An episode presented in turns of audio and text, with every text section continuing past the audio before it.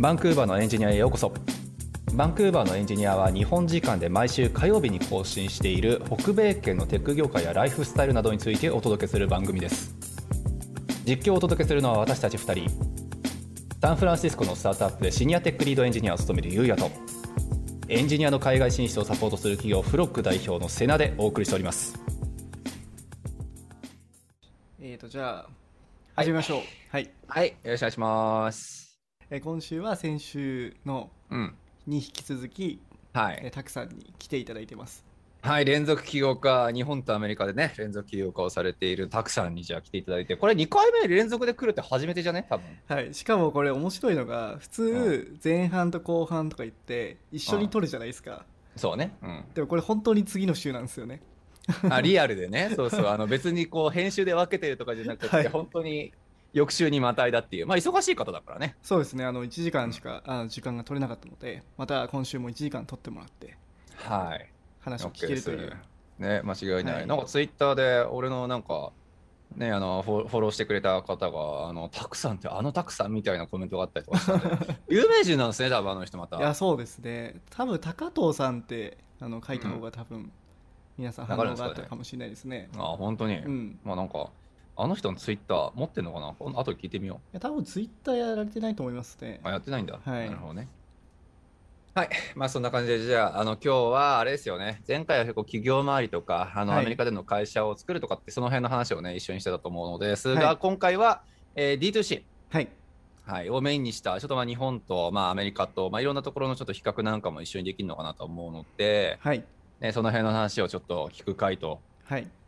いうことですね。まあ、大下さんもね、ちょうど D2C のやっぱり会社でもうやは仕事して何年ですか、エンジもうニア。3年ちょいぐらい経ちますね。はい。3年か、うん。ね結構だから、まあ、この間も話したけど、D2C で3年前って言ったら、結構まあ序盤というかね、序まだ始まって、はいはい。そうそう、その業界というかね、あれが始まって、本当に最初の方だろうから、うん。ね、で、たくさんもやっぱり今からかな、今からなのかな、あれは？そうですあのねはい。うん、アメリカで D2C のまあフィールドに入っていくっていうことで、ね、やっぱりちょっといろいろ調べられていることもあるかなと思うので、その辺の知見聞いてみましょうか。そうですね。はい。もうはい。特に最近だとも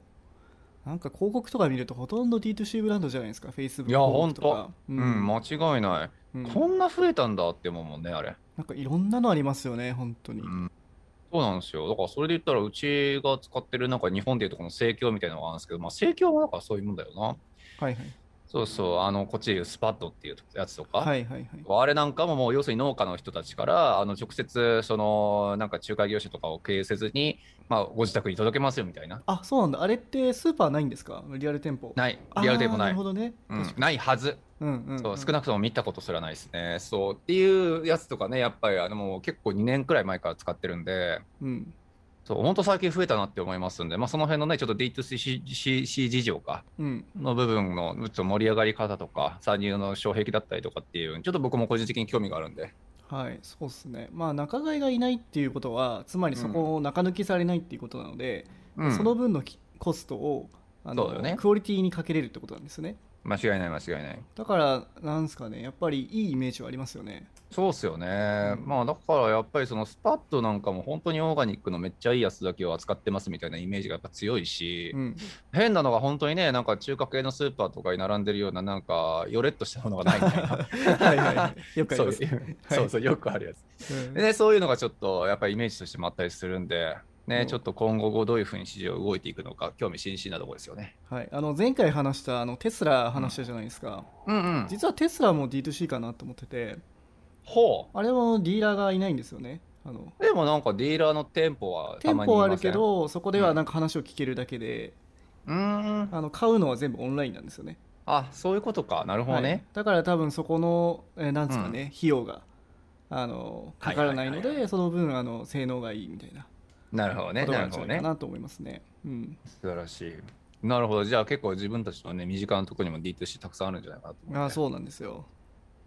はいということで、はいじゃあたくさん今週もまたよろしくお願いしますお願いします。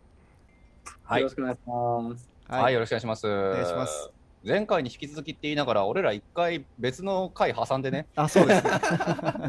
でもマジでコンスタントにやってて。マジで偉い。スケジュールミスっちゃってちょっといやいや、はいいやいやいやコンスタントね。なんかあんまり俺は苦痛に感じたことはないですけど、大島さん大丈夫ですか？あなんか先週 なんかこういうゲストの方がいない時は割となんかせいなさんと雑談をしてて、そうだね。意外とその雑談ネタをが面白かったりするので まあ間違いない。それをただのカットして、はい、使ってくださいそう、ただのおじさん同士の会話やけどね。そうそうそう毎回思うんですけど。はい。じゃあ、というわけで、あれですね、あの、前回結構いい感じのところで終わったかなというふうに思うので、まあ、はい。ちょっと起業家周りの話とかね、海外に起業家さ行くべきちゃうかみたいな話をしたところで多分終わったっていう記憶が、まあ、新しいんですけれども、はい。ね、前回ちょっとやっぱりあの引き続きというか、まあ、話もう一個したかったというのが、やっぱり D2C ね、せっかく業界で働かれてる2名が、えーここちょっといらっしゃると、ね、いうことで、はい。まあ、大下さんはデベロッパーとして2000何年から？18 17年くらいですね。17年くらいからですよね、うん。本当だって日本の D2C とはみたいなね記事いろいろさっき見てたけどあの2020年とか19年頃からの記事しかやっぱ出てこなかったから、うんうん。あのやっぱり業界として日本では特に新しいと思われてるだろうし。はい。そう。でねあのタクサに関してはやっぱりまあえっとこれからこれからになるんですからアメリカで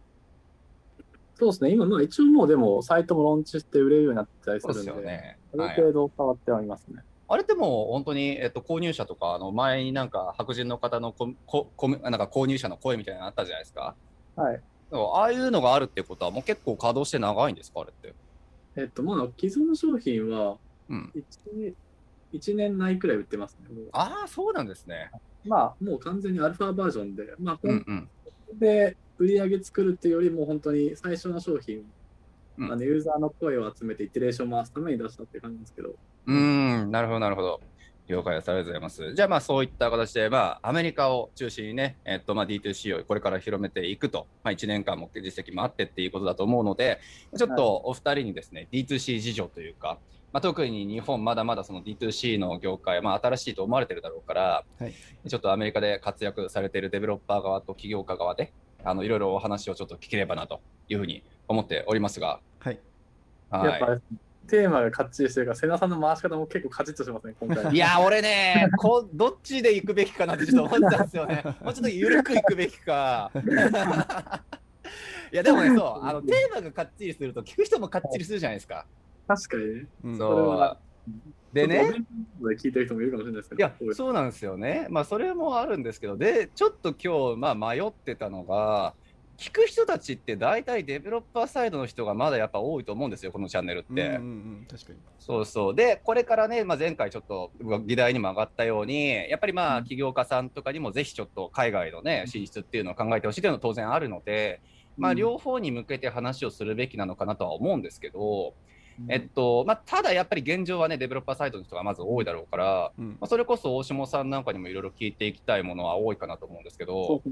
はいぜひぜひ。そう。ね、実際どうですか、大下先生？デベロッパーとして2017年からまあ D2C 界隈ずっといると思いますけど、はいはいまあ、アメリカでどういった形で変わってきたとか、日本ってまだまだ遅れてるよねとか、なんかエンジニアサイドで思うことってあります？えー、なんだろうなまずはやっぱりあの Shopify の台頭っていうのがすごい大きいことかなと思いますよね。まあそうだよね、そうだよね。うん、僕があの入った頃始めた D2C を始めた頃って、うん、うん。 Shopify 多分そこまでまだ大きくなかったんじゃないかなと思うんですけど、うん。2017年前後ってなると、 Shopify ね、そうっすね、どっちかっていうと、俺の記憶が正しければ、まだ WooCommerce とか、あのそうそう、ワードプレスベースで CMS を自社開発しつつ、なんか e コマース機能入れるとか、あとははいまあ、日本だとどうだろう、全カートはちょっと古すぎるか。で、なんかそういうちょっと自分たちで EC プラットフォーム頑張って用意しようってしてたのがね、いつの間にかなんかショッピファイ一本みたいな感じにそうですねそれはうんめちゃくちゃなってきて大きいですよね。ね、でエンジニアサイドの一件として見るんだったら、それこそコミュニティがめちゃめちゃ大きくなってきて、うんね、バンバンプラグインだったりとか、自社でやっぱりあの、ね、活用するものもすごく増えてきて、そうですもうこれねなしじゃ生きていけないっていう風になってきてそうると思うんですが。そうそうだから Shopify を中心にそのプラグインなりサードパーティーがすごく充実して、うん。まあ、マーケティングのものであったりとかそのオンラインストアの機能の追加のプラグインだったりとかはいはい。っていうそのサードパーティー自体も会社として大きくなっているところも結構あって、うなんんかその辺でなんつなんていうんですかねそのエコシステムができてるというかはいはいはい。まああれですよねアップルとアップルストアみたいな感じですよね、うんうんうんうんそうだよね。モバイルアプリのはい間違いない。まあ、そこまでね、エコシステムって言えるほどのやっぱり需要というか、まあ、供給がすごく間に合ってる業界だとは思うので、まあ、それこそたくさんのように起業家目線で考えたとしても、エンジニアを集めたりとか、参入したりとかっていうの障壁ってだいぶ軽くなったんじゃないかなと勝手に思っちゃいるんですけど、いやめちゃくちゃそうだと思いますね、本当に。なんか、僕は決済のシステムに関わったのって、なんか、大学時代にクラウドファンディングのサービス作った時があって、それが一番最初だったんですけど、はい。その当時ってやっぱあったのって、まあ、ペイパルとかはあったんで、うんなんかペイパル PI でみたいなとか、でも、その当時、いや2013年とかだと思ったんですけど、はいはいはい。あ今まだ結構自前でスクラッチで決済作ってる人いましたもん、その当時って。あでもそんなんありえねえよっていう。へえ、まだね。。そう。だからまあね、めちゃくちゃシビアじゃないですか、決済ってそもそもが。いや、そうですよね。トランザクションデータとかって絶対アトミックじゃなきゃいけないとか、そういう超シビアなところだなと思うんですけど、いや、間違いない。そういうものとか気にしないで、まあ、あとセキュリティとかね、今超、うんまあ、環境としてもね、アタックする人も増えてるし、きついのけど、まあ、そういうのが全部フリーでやるっていうので、だいぶこう、作る側としてのハードルはめっちゃ下がってますからね、それで。うん。うん、そうですよね。だからまあ、大下さんとかもね、本当にその、もうこの間、Shopify デベロッパーなんか講座とかやって、もっともっと D2C 市場にエンジニアを送り込もうよみたいなね、話とかを、はいはいはい。そうそう、ちょこちょこやってたと思うんですけど、だからエンジニアサイドからしても、すごいその決算周りだったりとか、まあ、やっぱりその、まあ、税金周りとかもそうかな。ああそうまあ、ですね Shopify の方とかでね、なんかある程度プラグインでなんとかなるって話聞いたし、うん。うんそう、だからすごいそういうなんかエンジニアサイドの参入ってめちゃめちゃ容易になって、まあそれこそうちの、えっと、まあフロックの方の社員の人で一人、なんか自分のなんか自家栽培した、なんだあれは薬草か何かをこうなんか売ろうかなみたいなのも簡単にエンジニアのちょっとしたね知識があればもう簡単に実現できてしまうから、うん。まあすごいよねとは思うんですけど、はい。まあ、ビジネスとして考える場合って当然ね流通だったりとか、まあ、どうやって消費者のもとにやっぱり届けようかとか、D2C 周りってやっぱりその辺一本化して自分たちでやらなくちゃいけないっていうのは当然大変な部分だと思うので、うん。そこがねやっぱりなんか参入するとしての消費としてはもう一個大きいとこかなっていうふうはやっぱ気はするんですけどうん。その辺ってなんかラーメンヒーローもそうだしあのねたくさんのまた読めなくなっちゃうティーティスか。はい。はい、ティージスさんもそうだし、なんか流通周りとかってちなみにどういうふうに解決していこうとしてるとかって聞いてもいいですか？これラーメンヒーローは結構苦労しててえなぜかというとあのフローズンのラーメンを売ってるんですね。う。うんうん。でそうすると、えっと、本当はあの冷凍車とかで送りたいんですよ。うん。なんですけどアメリカはそういう配達方法がないので段ボールの中にドライアイスを入れて送ってるんですねだからそういうのをやってくれるそのなんですかねサードパーティーっていうのかな、はいはいはい。FPS なんて言うんでしたっけたくさんえっと、あサードパーティーロス 3PL とか言います。 third party logistic っていう。 third party fulfillmentサードはいはいサードパーティーはいロジロジ logistic の L ですね。あ 3PL。サードパーティーロジスティクスっはいていうところ他のがそもそも少ない場合が多いんですよ選択肢がまず少なくてっていうのは結構大変なところですねへえなるほどね。まあ、特にラーメンって一応生もんっちゃ生もんだもんね。そう生もんだからまあ冷凍してるって感じなんですけどうんでも難しいですねそうだよね。っていう面で見るんだったら、ティーティスの扱ってる商品って、まあ中身としては一応、まあ粉末状になってたりするんですかね、あれって。うんうんそう、なんで相当やりやすいですね。まあ、うん常温になった瞬間にそこのハードルめちゃくちゃ下がるっていううのがあると思う。んはいはいはい、なるほどね。まあ、さっき言ったような、その、結構、なんか、今風の言葉に乗ってると今、ロジスティックアザサービスみたいなものだと思ってて、僕の中で。世界って。だから、その、さっき言ったサードパーティーのロジスティックとかを、まあ、API とかで組み合わせて、まあ、自分でプログラム作れるんですけど、んこういう選択肢が、まあ、常温だと、まあ、めちゃくちゃ広く、あのそういうベンダーもあるんで、んまあ、その中で自分にとってどういう機能が特に必要かっていうので選ぶ。例えばその、まあもちろんそのキャリアの配達のコストが一番安いのがいいのか、例えば重量が重いもんだったら、重量が重いのをまあ安く交換してくれるところがいいのか、まあ、あとはその例えば即日配送とか狙って 3D、まあ、2D とか、まあ、保証したりとか、即日配送狙ってるんだったらそういうサードパーティーどの部分が自分にとって一番重要なフィーチャーなのかで、そういったプログラム組めるっていうのはある。なるほど。なるほどね。そうか。言ってみ、いや、そういえばなんか大下さんのところもね、なんでバンクーバーにラーメン肥料来ないんですか？って言ったら、あ保管する場所がそもそもないしって話になったりとか、そうですね。ね、そうそう、輸送方法がそもそもあれだしっていう話だったり、そのね、冷凍車がないしとかって、いろんなやっぱりまあ、あれあったと思うけれども、まあ、そういう部分でどこをじゃあフィフィーチャーしてというかね、集中的に解決していくのかっていう部分と、あとどこにやっぱり送るかってやるのと、あと自分たちの商品がどう何扱ってるのかっていうのによって結構その辺考えなくちゃいけないってことですよね。そうそうそう。だからララーメンヒーローの例でいくと、うんそのフローズンっていう縛りがまずあるので、うんでその選択肢がまず少ないんですよね先ほど言ったようにでさらにロジスティクスの業界ってまだまだすごい古い業界なんですよ。だからうん API がなかったりとかなんかうん。なんか管理画面がすんごい古い管理画面で。なるほどだねから。そのどこから情報を取るかって言ったらそこをスクレーピングしたりとか。うん。なんかこっち側で頑張らなくちゃいけないんですよね。うん。だからエンジニアとしてはやっぱそこはすごいなんですかねやりやりたくない場所なんですよね。うんでも逆に言うと、それをちょっとじゃあ、ちゃんと、あの IoT 化してくれるというか、ちゃんと情報としてアウトプットしてくれるような業者ができたら、もうみんなそこ使うとそうそうそうな なんですけどそもそも何もインターフェースがないあの、まあね。3PL とかもあって、もうそうなるともう何もしようがないんですよね。その辺難しそうだな。まあそうよね。エンジニアサイドとかテックサイドでなんとかどうにかできる領域じゃないような気もするよね。だからまあささっきタクさんが言ったようにそこをなんかまとめた、まとめて API を提供するようなストライプ決済でいうストライプみたいなサービスがそこにできるとめちゃくちゃいいと思います。うんじゃあそれをたくさんが作ってくれると。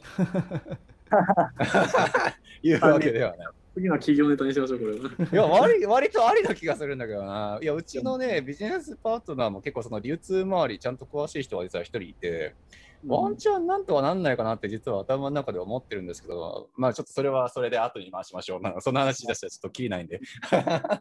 なるほど。じゃあまあやっぱりそのね、ビジネスとして始める上でも結構やっぱりいろんな敷居はあるけど、やっぱりまあ最大の敷居点としてはその扱う商品にもよるだろうけど、やっぱり流通周りのシステムっていう感じですかね、じゃあ。なるほどね。ね。まあでも、やっぱ僕、ものづくり、もともとインターネット業界出身なんで、でソフトウェア業界出身なんで、やっぱ、イテレーションのスピードが、やっぱ物作ってるから、めちゃめちゃ回しづらいっていうのもすげえ衝撃の一つなんですけど、お純粋に感じますけどね、これは。ーなるほどそれね。はあれですね物理的なものを作ってるのでも例えばラーメンの一つのレシレシピを改善しようとした時にうん。まずはそのレシピをまず更新してそれを作ってる人たちは僕ら別にいるんですよね。それもサードパーティーにいてその人たちまず教育しなくちゃいけない。でそれをフィードバックするのもやんなくちゃいけないとかででフィードバックをどうやって得るかとかもちょっと難しいじゃないですか。カスタマーから聞くとかそう,、いう仕組みを作るのもすごい難しくて。でも一方でそれがウェブサイトの改善とかだったらうん。まあ、なんとなくね。クリック率取ったりとか、コンバージョンレート取ったりとかで簡単にこうイデレーションは回せますよね。で僕は逆にそこは面白いところだなと思ってて。お今までずっとあのウェブばウェブの媒体ばっかやってきたのでうんやっぱその実際のリアルプロジェクトがあるっていうのは結構面白いなと個人的には思ってます。へえあ、はいそうなんだ。俺逆に印刷サイドからウェブの業界入った人間だからそういうの嫌いだけど。くっそせえな、これ一回ミスったら終わりじゃねえかよみたいな。あ そうねそういうの。戻せないやつで。そうそうそう。やつなで、本もう100万枚吸っちゃったよね。当。そうなんかそういうサイドの人間からするともう悪夢でしかないなとは思いますが。まあなるほどね。いや、面白い。まあ、だから参入するとしてっていう部分で考えたときにね、こういうものを売りたいとか、ああいうものを売りたいとか、ショッピファイあるし簡単じゃんとかっていう部分は、すごい、まあ、やっぱりだいぶ昔に比べれば本当にやりやすくなったんじゃないかなとは思う一方で、でまだまだやっぱりその、まあ、難しいというか、テックサイドを人間としてちょっと考えなくちゃいけない部分もいろいろあると思うんですが、どうですかね、なんか大下さん的にも見たいし、まあ、っていうのも聞いてみたいし、たくさん的にも聞いてみたいんですけど、まあ、大下さんみたいな、それこそね、えっと、なんていうの、D2C 向けのサービスをちゃんと構築したことがあるエンジニアさんと絡んでいくたくさんみたいな企業家さんって今後増えていくと思うんですよ。はいはい。で、大下さんサイドで見たとしてもね、さ、この間、そのなんか授業みたいなこっちやってみようぜって話をしたように、まあ D2C やっぱりこれだけ注目されてるし、どんどんそっちに興味のあるエンジニアさんも増えてくると思うんですけど、うんなんか大下さんの要するにエンジニアサイドでいうと、この D2C 参入するんだったらこれは知っとけよとか、これはちょっと知識として持っといた方がいいよねとかっていうのと、なんかたくさんサイドの起業家として D2C に関わるエンジニアさんにはこれ求めるよねとか、ね、これこういうのちょっとなんか知っといてくれると嬉しいなとかビジネスにもっと興味持ってほしいなとか、うん。ね、ちょっとそういうのは軽く聞いてみたいなって気は僕は勝手にしてたんですがどうですかね大下さんとかこれ知っとけとかある？はい。まあ、まずその会社の規模にもよるんですけど、まあ、ほとんどの場合は D2C だと小さいあの開発体制も小さいと思うので、うん。えっと、求める、えっと、スキルとしてはやっぱりマーケティングの知識簡単へー。簡単なものでもいいので例えば AB テストとか、はいはいはい、はい。まあ、あとは UX に関してとかうん。なんかやっぱりオンラインストアって一番重要なものでその購入体験をいかに改善するかっていうのが、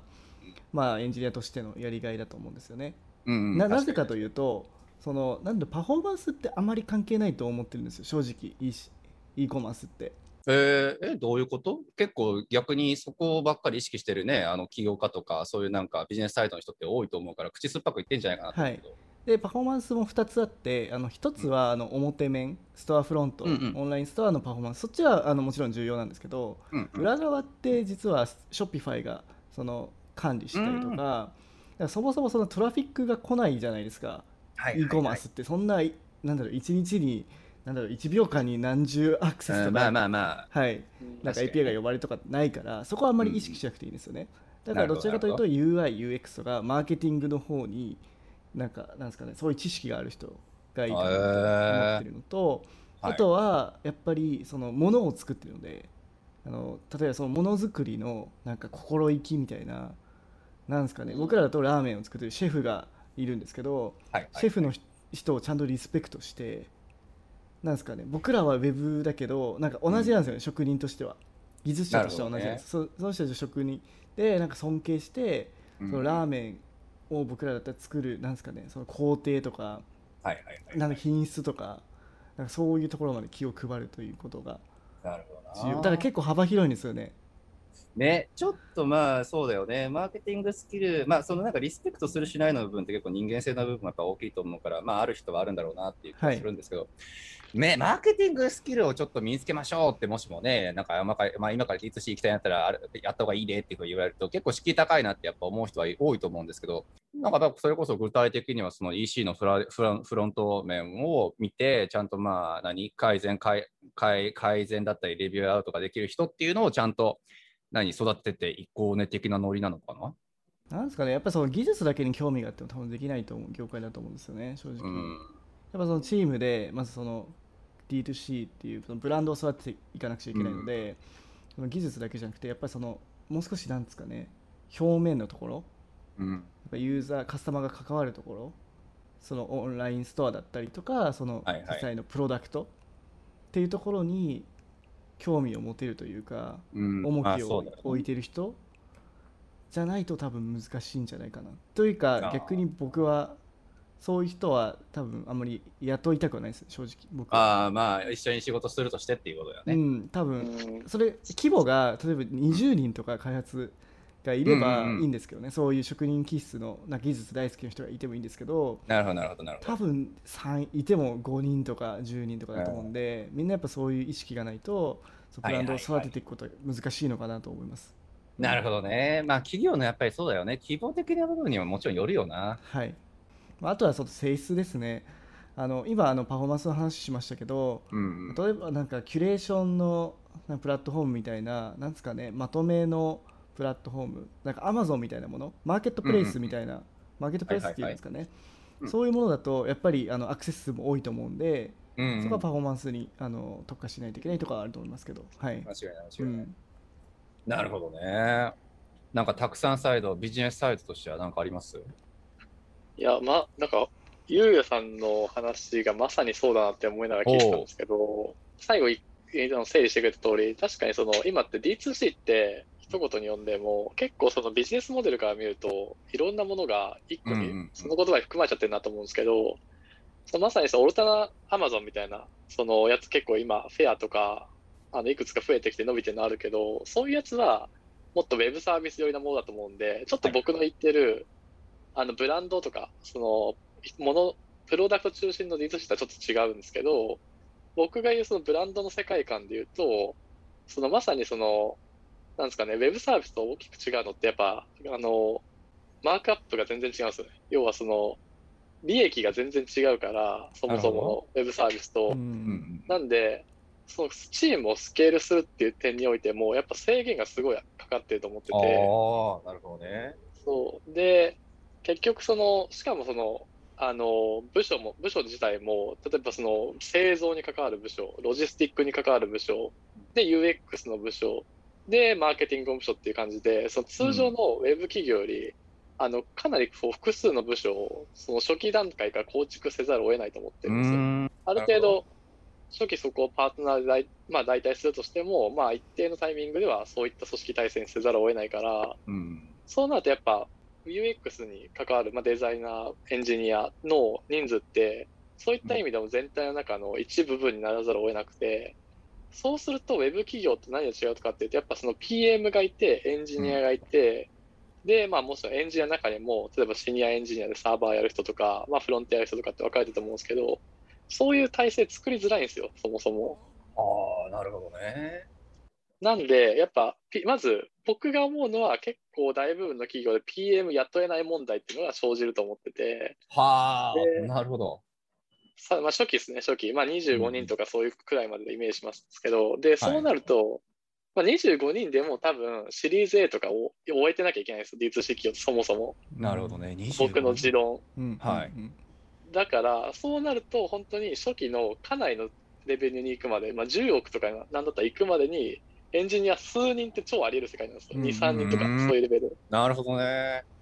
で、しかも PM 的な役割を求められるから、はいそうなると、素養としてやっぱユーザー中心に考えられる素養を超求められると思ってて、なるほどね。やっぱウェブベースでビジネスやってるんでデータは取れると。じゃあそれをどうやって利活用していくかっていうのは、やっぱそのユーザー目線に立たないと、このデータの意味わかんないよねとか、うんこう、どういうことしてあげればユーザー喜ぶかっていうのを中心に考えないと、どういうふうに改善していいかいいかっていう、こう、方針が立たないみたいなとこすごいあると思うから、やっぱそこら辺のマインドセットはすげえ重要かなってベースと思ってて、なるほど、なるほど。でそこからまあ2、3人とか小規模なチームを運営するっていう技術をも身につけていくうんと、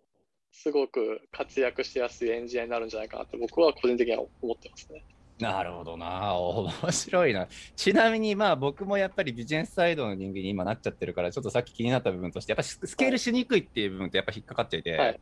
はい。それって、まあまあ、すごい簡単に言ってしまうと、例えばまあさっきのラーメンヒーローとかが、じゃあ、うん。どっかの有名人がそれバズらせたから、じゃあうん。明日、あの、注文が3倍になるからよろしくって言っても、それは対応できないよね、みたいな、そういうことを指してのスケールしにくいって話です。えーっと、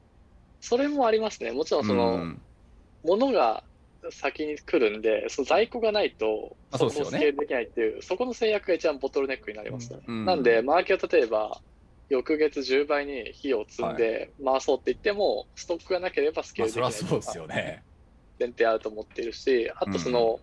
結局、マーケティングコストが結局ビジネスモデルの中の大きな制制約になるんで、結局その、昔のビジネスでいう、まあ、土地代っすよね、マーケティングコストって言ってみれば。なるほど、なるそこって D2C 企業ってもう固定費のようにかかってくるんで、マーケティングコストが。なんで、そこを、じゃあ逆にその、てか今持ってる資金の中で、それをいきなり10倍することがそもそも無理っていう。うん、うんなるほどね。はあ、面白いな。なんかね、ウェブ系のやっぱり業界にいる人たちって、もうなんか、明日にはなんか知んないけど、こうユーザー、なんか、ページビューが例えばじゃあ10倍になりました。うんもうこれはもういろんなところに取り上げられたし、うんもうなんかめちゃめちゃウハウハだわ、もうそのままスケールしていこうぜ、バーンみたいな。うんまあ、そういうのってやっぱりイメージするじゃないですか。はい。ね、そういう意味だと、ね。もう一個言えると思うのは、そのウェブペ,、ージビューっていう世界観だと思うんですよ、ウェブサイトってうんうん、そうですよね。ね、正直な話。でそう。で、そこからリアルプロダクトのコンバージョンって結局1%とかなんですよね。来て、うん来たお客さんの、まあよくて、まあよくて5%とかだと思うんですけど、なるほど、なるほど。そうですね。だから結局、そこの意味でもめちゃくちゃスケールするかっていうと、うん、まあ、例えば日本で言うとね、ヤフトピが乗って、ヤフー法がドーンって来たって言って、トラフィックグワーなって、ウェブサイトをスケールしなきゃいけない。うんそこまでは同じ世界観あっても、じゃあ物がうんそれで、こう、数十万個一気に売れるわけじゃないっていうのがまあそうですよね。なるほどな、なるほどな、まあそうですよね。だからまあページビュー主体で考えてるそのウェブ中心のビジネスと比較的考えたら、まあやっぱり在庫抱えてる分、まあ制約としてやっぱり大きいよねっていう話ですよね。うん。なるほどな。まあ、あとはあれじゃないですかあの SARS 系と比べるとうんもう。うん。利益利益率っていうんですか？プロフィットマージンっていうんですか、まあ、あれが圧倒的に違いますよね、間違いない。うん、SARS はもうあのエンジニアだけ正直ね雇っとけばいいぐらいの感じじゃないですか、最初って、ファンさえつけば、だけど、はいそれに比べて D2C っていうのはマーケティングコストもかかりますしそもそも物作るのにそのなんですかねあの原料材料費からうんそのそれを作る人件費とかまでかかるので多分うん。あれですよねプロフィットマージンっていうんですかそこはあんまり少ないですよね、そうですね。うん。なるほどな。思うのが、やっぱ SARS の企業、僕もともと SARS の企業を経営したんで、うんあのそういう意味で思うんですけど、やっぱ SARS の企業って、ものづくりの全部の部分がエンジニアで構成されてるから、うん結局その分のエンジニアいて当たり前だと思うんですよね、そもそも。うん。はいはい。で、SARS 企業、例えば、もし SARS の企業のウェブサイトだけをやってる人って言ったら、そこも、ん。SARS の企業の中でもやっぱ数少ないと思うんですよ、それって。うん。ね D2C ってそこだけがいるっていう感覚でいてもらえるといいかなと思って、エンジニアの方にすると。そう、でもそこの、そこにおいては SARS の企業のウェブサイトより全然え面白いと思うんですよね。D2C の方が、それで言うと。もっとユーザーの体験の中心になってるから、そこが。うんうんうん。SARS の企業って正直もう営業が、あのパワポ、パワポンって営業してても売れるっちゃ売れるじゃないですか。もう、うんてか、でも、ウェブサイト、D2C ってコンシューマー、もちろんビジネスなんで、そんな全員のコンシューマーに営業をかけていくなんて無理だから、ウェブのところでどれだけ自分たち表現できるかっていう勝負あるし、うん。しかも、そこで今購入させるところへ持っていくから、どれだけそれをこう、いいおもてなしできるかみたいなところもその中にあるから、なんかそういう意味では、なんですか、ユーザーエクスペリエンスみたいな領域で言うと D2C ってすごいホットなのかなっていうのは思いますけどね。なるほどね、なるほどね。まあいや、面白いな。そう、ちょっと俺少し考えてたんですよね。正直、 SaaS の方がじゃあ利益率高いし、まあじゃあ、あの、純粋に考えて、まあやっぱりコストっていう面でもね、マーケティングコストはどんどんかかっていくし、人件費もそれなりにかかるし、ねえ、まあなんか参入する上での面白みって一体どこだろうなってずっと頭の中で今さっき考えてて、大変だなーって。それね、マジいい質問だと思う。本当に確かにねでまあそれこそさあのまあたくさんとか、まあ、あのブログにも書かれてたり、やっぱりそのなんか使命感の部分ってやっぱり正直大きいじゃないですか、はい。おそらく。はいはい。そう。ねまあやっぱりそういったなんか第三のっていう言い方なのかちょっとわかんないけど利益とかねそういうなんか自分の体験とかっていう部分とまた別のなんか動機みたいなのがないとモチベーション持たないのかなって思いつつそうちょっと話は聞いてたんだけど。だからエンジニアも多分それがないときついかもしれない。いうことだよね。さっきのそれこそ。それ本当そうんそういうことだよね。だからこれだけホットじゃんっつって、D2C バンバン入っていったら楽しいじゃんっつって、多分みんな直面すると思うんですよ。うんコストかかるわ、時間かかるわ、リスケールなかなかしないわっつって、うんあれ、俺なんでこれやってんだっけなって、普通な思わないのかなって。そうそう、う。いや、もうね、うん絶対あるよね。あいや、あるっすよね。だから完全にさっきのあの言葉で表すと使命感っていうのが結構大きいのうんと、あーなあとはあれじゃないですかあのブランドを作っていくのが好きな人。うんうん、まあ確かにね。やっぱりなんだろう自分が作ったものが使われたりとか、うん。あのうんファンが増えたりとかっていうのは嬉しいじゃないですか、間違いない、間違いない。それはわかる。だからあの有名どころで言うとやっぱオールバーズとかって靴大人気じゃないですか、うんエンジニアとかからも、なんかああいうのをやっぱ作りたいっていうなんか欲望とか僕はありますねうん、うん。ああ、まあそうか、D2C の業界にいたからこそそういう欲が出てくるようになったのかもしれんってことですよね、きっと。うん。うん。まあ難しいですけどね。まあでもなん何のサービスでも言えるかもしれないですけど 正直。はい、まあ、まあゲージとかでもうんそうかもしれないけど、うん。うん。そうよね。確かにな。なんかその、僕結構その、ビジネスって何かの課題を解決するためにあるって常に思ってるんですけど、間違いないなんかですね。、それで言うと、ウェブだけじゃ解決できない課題っていうのが、あると思ってて。あそれは確かにそうかも、うん。間違いない。で、それがまさに、その、ただ、ヘルス、例えばヘルス、一個大きなヘルスとか、うん。あとはその、ライフスタイルとか、うん。あと、まあ、最近言うとサステナブル、サステナビリティとか、うん。そうはいいうはい。くつかの課題で、もちろんウェブで関わることはできるけど、ウェブだけじゃ解決できないっていうのが、いや、そうなんですよ結構そのね。多くあるから、それをそ違う形で、D2C にフィットする形で解決したいって思える人は向いてると思うんですけど、それがない人は 向いてない。本当に。いや、面白いね。いや、でもそうっすよね。そのウェブだけじゃ解決しないっていうのは僕も正直同じことが言えて、うんまあ今の言うところで言うとやっぱりライフスタイルだったり、まあ俺の場合でキャリアだったりっていう話だと思うんですけど、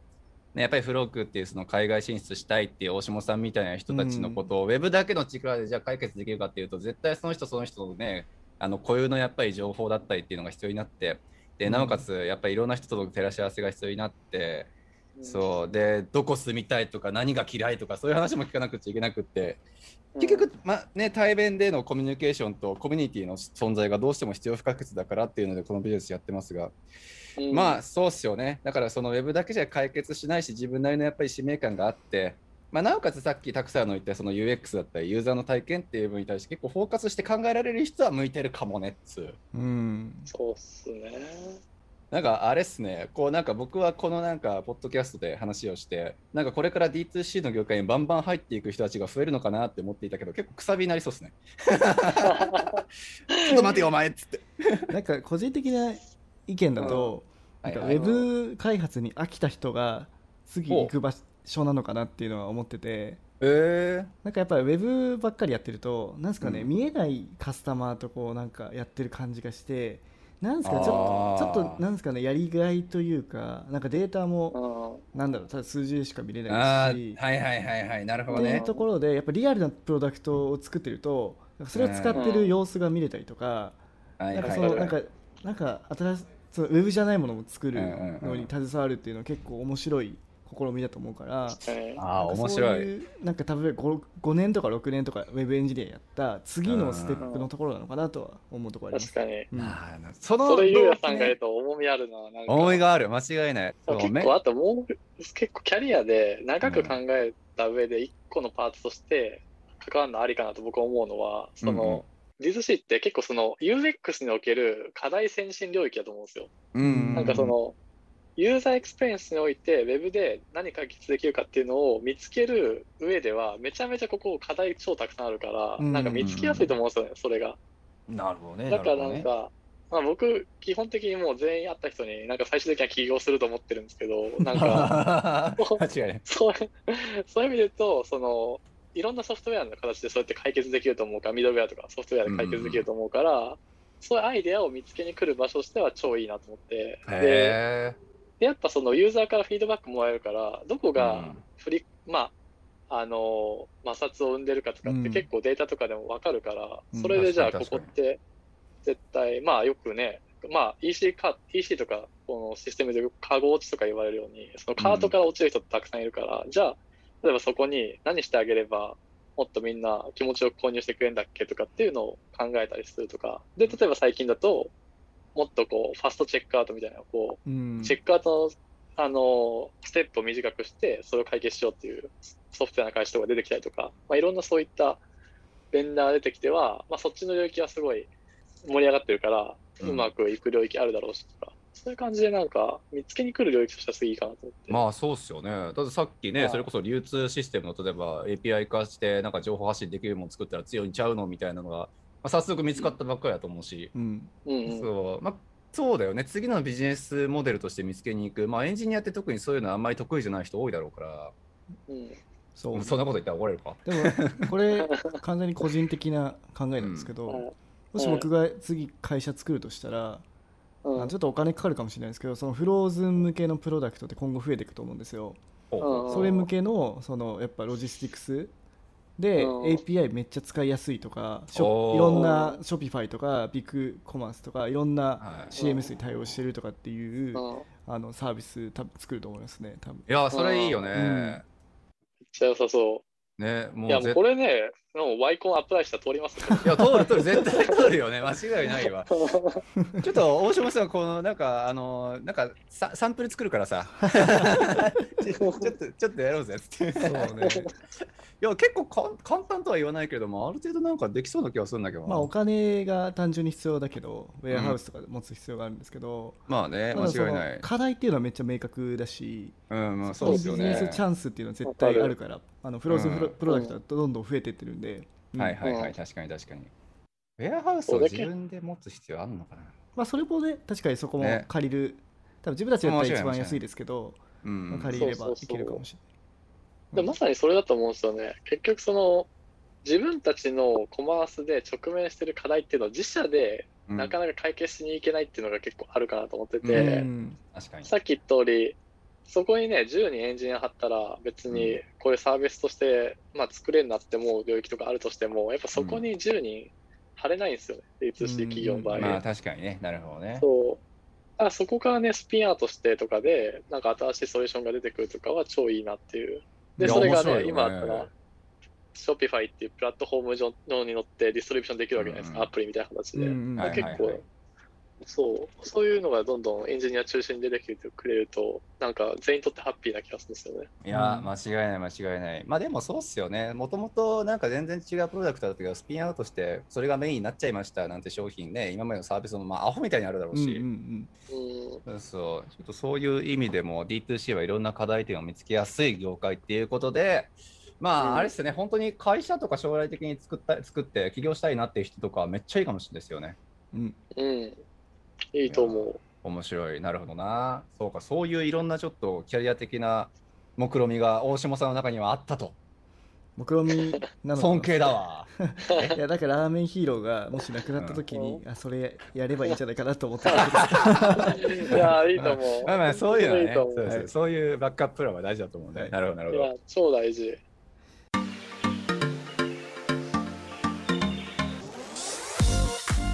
バンクーバーのエンジニアでは皆様からのご相談やご質問をお待ちしております。ポッドキャストを聞いている方は、ポッドキャストページの概要欄のツイッターアカウントへハッシュタグ、えーシャープバンクーバーのエンジニアを加えてご連絡ください。バンクーバーはカタカナのエンジニまではひらがな。一番最後のやだけ、えー漢字っていうちょっと難しいハッシュタグになりますが、えーぜひご連絡いただければなと思います。または番組ウェブサイトの問い合わせフォームからもご質問を送信できますので、えー概要欄の URL からご連絡ください。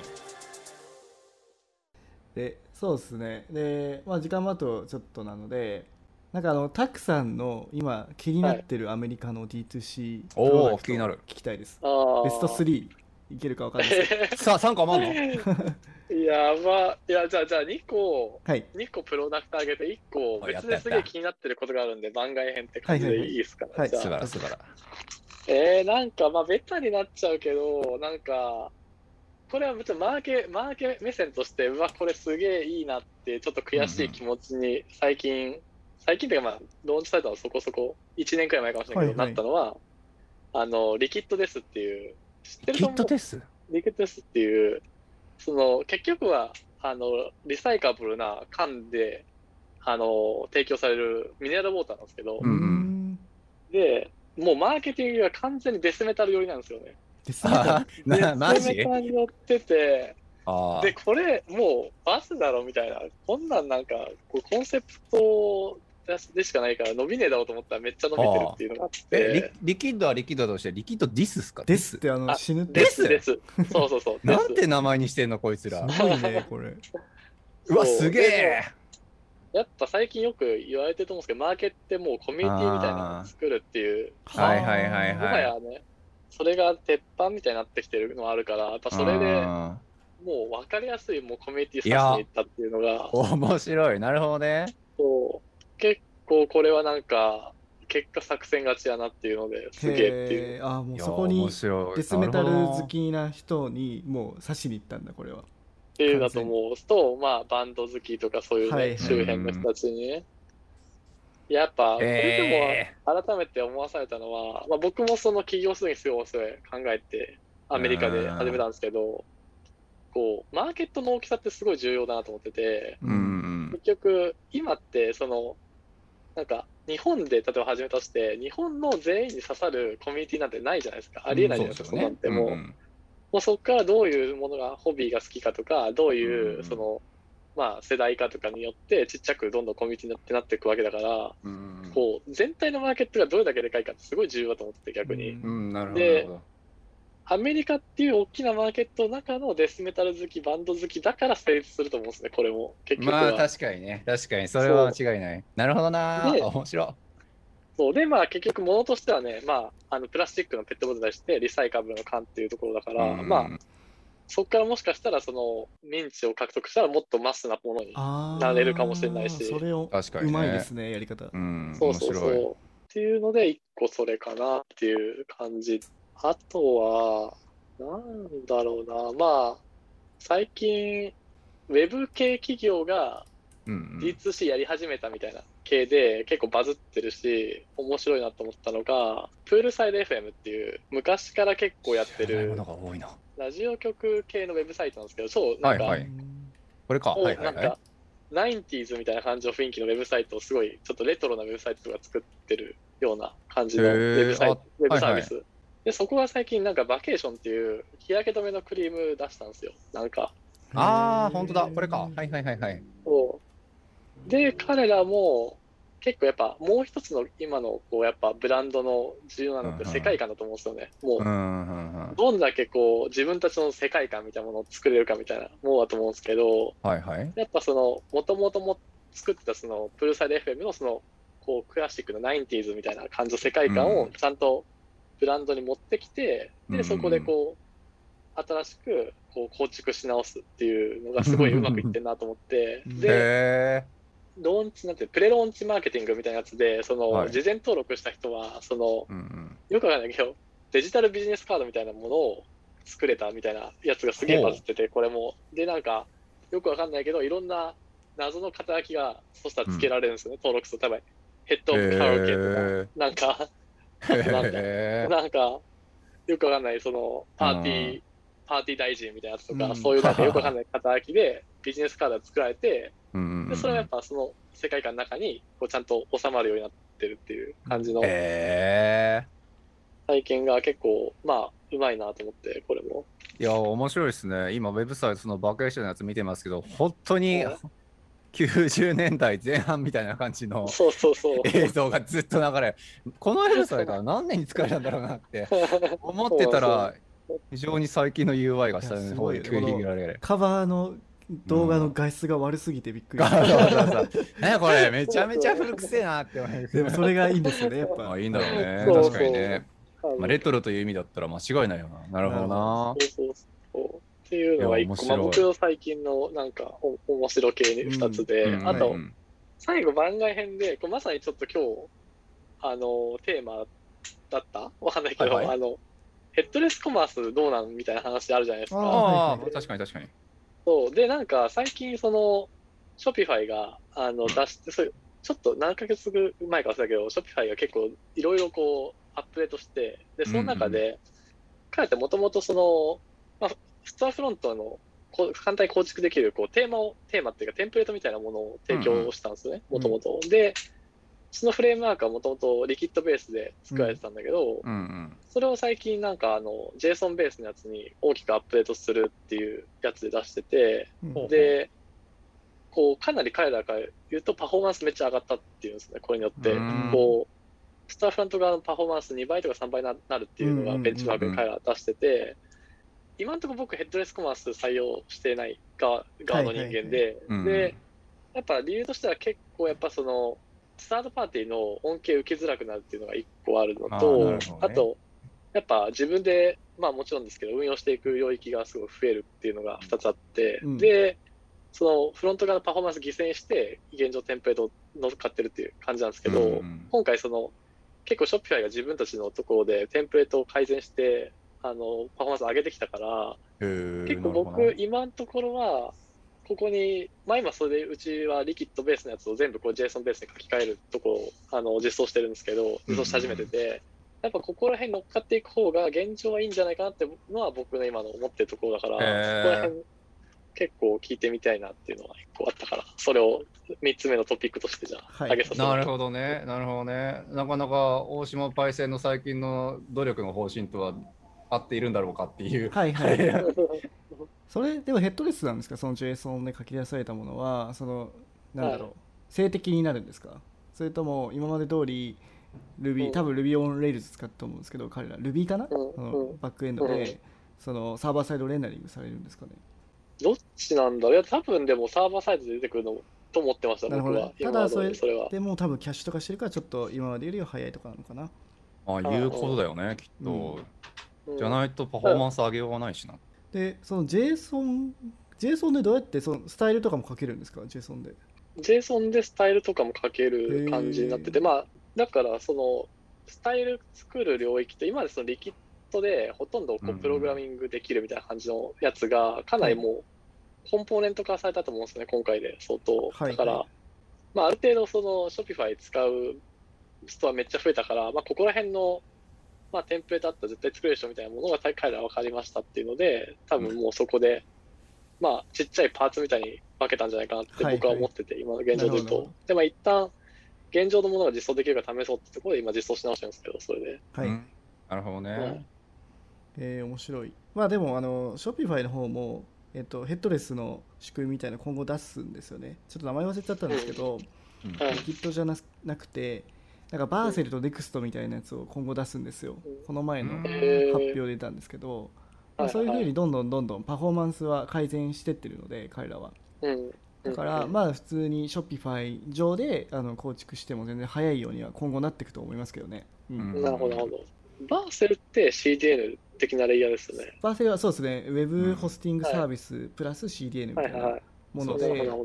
でそれプラス NEXT っていうのはまあそういうのフレームワークですよね。なんかそんなのをそういう関係のものを今か構築中でちょっと名前があったんですけどちょっと忘れちゃったんですけど、えー、なんてやつだろはい、この前のあのタウンホールっていうのかな。あの、うん Shopify あーがやってそうそうそう。るあのカンファレンスみたいなので発表されたんですよね。う。はなんか Shopify Shopify Dev っていうサイトがあってあこれかな？ハイドロジェンってやつがあるい。へえ。多分リキッドとハイドロジェン多分そのそういう感じですよねね。えー、すげえ。こんなん作るんですね。ああ、もうじゃあこれ完全にあれか、本当にヘッドレス化したやつのテンプレ化、テンプレートを提供して、それで自分たちのホスティングサービスまで用意しますよ的なノリか、これ。そうだから今までだとあの Shopify のストアフロント API を使ってこっち側でうん例えばバーセルとか Next.js あそうだよね使う必要があったんですけど、それをもう彼ら全部持っちゃうっていううん。話なんですよね、へえ、面白うん、でもすごい彼ら今 JavaScript のエンジニアとかもいっぱい集めてるい。みたいですしうん多分うんこの辺の技術はどんどん進んでいくと思いますいやー、すごいですね。なるほどな。いや、本当にあれですね。Shopify が全てを囲みそうな感じですね、このままだと。そううん。だから僕の答えとしては、まあ、うんその一つのものに固執しないで、まあ、その時の最善を選ぶことが必要なので、うんまあ、たくさんの場合は多分エンジニアのリソースが少ないから、まあ、そういうふうに JSON のやつを使って少しパフォーマンスを速くするとか、うんなるほどね。はい、なので、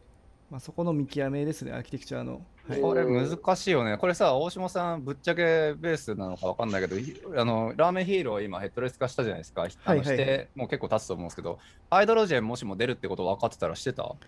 うーん、なんかどどうやってかは使えるのかなと思ってたんですよね。ちょっとまだ全貌見てないんですけど、もしかしたらその Next.js からそのまま使えたりとか、まあ、なるほどうんね。 React が使えたりとかするかもしれないので、コンポーネントがね。うん、間違いない。まあ、全く無関係で収まるってことはもちろんないだろうけど、うん確かにね、まあ、さっきの何あのタクさんの話にあったサードパーティーの恩恵がっていう部分で見るんだったら、判断難しいな、こういうのってってちょっと思うところだよね。うんそうっすね。確かにな。うん、結構やっぱプラットフォーム側が何やってくるか予測できない部分は結構あるから。うん、確かにね。うん、だからまあなんかビジネス側に言えるとすると、なんかこれちょっと、なんていうか、かちょっとこれどういう、ちょっとうまく伝えるかなんですけど、その要は、はいはい。こう、コードにおいてビジネスロジックが多いってすげえ悪じゃないですか、そうですね。要は。うん。で、それ僕よく思うのは、そのやっぱビジネス、ビジネスロジックが増えるってことは、すごいこう、自分たちですごくカスタマイズしなきゃいけないような変なビジネスモデルやってるってことだと思うんですよ、僕ってそれって。うん。で、でもそれって変なビジネス、まあ変なことを、変な技術を組み合わせたりとか、変な要素を組み合わせて実現しようしちゃってるってことだと思ってて、それで一個僕思うのは。で、そうしない、もっとプレーンなあのやり方ってないのかなっていうのは、結構僕よくそういうことを考えることがあるんですよね。なんか、ね。本当はこうこっちの技術使っとか、こっちのあのフィーチャーを組み合わせた方うんが、それと同じようなことをもっとコストを軽く実現できるんじゃないかとか、思ったりすると。なんかそういうのは結構なんか、今ってやっぱ技術選択とかサービス選択する幅がめちゃくちゃ広いから、とにかく。いや、そうっすよね。間違いない。まあ、だからこそやっぱこうヘッドレスが流行ってくれればいいんですよね。まあまあ、間違いない。そうっすよねそうなる。ことでいろんなものを API 化されるので、うんそこをクリーンな状態でつなぎ合わせることができるんですね。確かに、ね。確かに確かにうんなんですけど、まだまだ Shopify のプラグインもあのスクリプトタグを入れてくださいとか、そういうのが多いので、うん。そうなっちゃうとそこでロックされて、まあちょっと変なことしなくちゃいけないとかっていうのは増えちゃいますよね。いやー、難しいね。技術選択という意味だと本当にそうっすね。選択肢が増えた分、ね、頭抱えなくちゃいけないことも増えたようにも思えるし。だから、まあ、もう一個のビジネスアイディアとしてはそういうショヘッドレス化されてないショッピファイのプラグインをヘッドレス化して自分たちで出す パクって。いやでもありじゃない、うんそんな枠だけね。うんそうそうそうそう、用意してあげればいいだけの話だし。確かに。API 代わりにホスティングするサービスなんかありますもんね、そういうのでうまくいってんの。いや、なんか間違いない間違いない。あれのコマースバージョンとか超良さそう、それ。ね、そう結構利用者めちゃめちゃ多そうだけどな。あーでもあと一つ話したいことすみませんいいですか？最後に、うん。あの Shopify のそのプラグインで、 Shopify にない機能とかってあるじゃないですか。例えばサブスクリプションの機能ってなくて、うん。今みんな Recharge っていうあのプラグイン使ってるんですけど、実は今年のクォーター3ぐらいから Shopify が純正でその機能を出すんですよ。うー。でそうなった時に彼らってどうなるのみたいなのがあって、まあ、そこはショッピファイのプラグイン使ってる人たちの一つのなんか怖いところというかうん難しいところですよね、なるほど、ね。わかるわかる。わかる。え、でも結構僕それでなんか、その先結構相当練られてんじゃないかなって個人的に思ってんのは、はい。最近、リチャージ、ちょっとどこのランドか忘れたけど、かなり大型の調達して、多う分、ん。バリエーションユニコーンくらいいってると思うんですよね、ああれ。そうなんだ、えー。すげえ。だから多分もう、ショッピファイが純正出してきても、こういうビジネスできるねっていうのも見えてんじゃないかなって思ってて、うん。彼らは。なるほどへだから結局はさっきの話のね、やっぱコミュニティあると強いっていうのーいや、まあ間違いない。なるほどそれもそれはもう、うんなんともならないですよね。そうそうそう。はあ、面白いと。ころに尽きるな。はいじゃあちょっと時間もあれなんで、そうですね。はい。え、最後これあれですか？僕、月1くらいでゲスト出演してえマジで？呼んでくれるあ、いいですか？いや、めっちゃ嬉しいですよ、嬉しいなそれは。それでえ、ありがとうございます。ん。ちょっとじゃあ、ねいやいやいや、ネタ、どうしよっかな？え、たくたくささんは、んのたくさんニュース、たくさんニュースと、い。や、でも全然なんか、これ系の話全然できるかなっていや、面思いますけど白い。本当に絶対勉強になる人めっちゃ多いし。そうですよね。そうなんですよ。え、たくさん的にはどうですか？アジェンダ用意した方がいいですか、先生？いや、普段はノーアジェンダですか？やり方。はい、いや、そう、あのね、普段あんまりほぼ用意してないんですけど、あなんかあじゃあいる全然それでいいですよ。あ、。本当に？全然じゃあ、ノーアジェンダであの気になったトピック話す感じにしましょう。そうですね、じゃあ、それでお願いします。はい、い。や最後にめっちゃ楽しいです。最後になんか一言あります？今回のひたくさんから。はい。今回、今回僕から、えー、なんですかね、まあ、さっきのもうあれですね、まとめとしてはやっぱ、あのー D2C に関わりたいと思うエンジニアの方は、なんか使命感探してくださいっていういやー、ね、やっぱりちょっと心に大きいものを一個持っとけと。うんそうそうそう。その上で、あの、来ていただくとめっちゃいいことあるかなっていう感じですね。素晴らしい。いやー、なかなか今日はあれですね、本当に熱い話がたくさん聞けたので、はい。ちょっと、これはバズらせなあかんですね。はい。じゃあ、僕、ごめんなさい。今回の回、あの、前回と合わせて宣伝します。すいません、ちょっとまだ。あーいやいや、全然全然、もう、はい。もう本当にいい感じで適当でお願いします。月1で出てくれるならね しかも。ね、もちろんね、月一ちょっともう呼ぶんで、じゃあ、ゲスト出演すること、ゲスト、定期ゲストで出演することになりましたというポストとともに。お願いします。技術担当ならぬマーケ担当。マーケ担当、ス担当でお願いしやばます。い、一番貢献できない。大丈夫です。いけます、いけます。はい、ありがとうございます。はい、こちらこそ。じゃあ今回ありがとうございましたはい、ありがとうございます。はい、ありがとうございました。お願いします。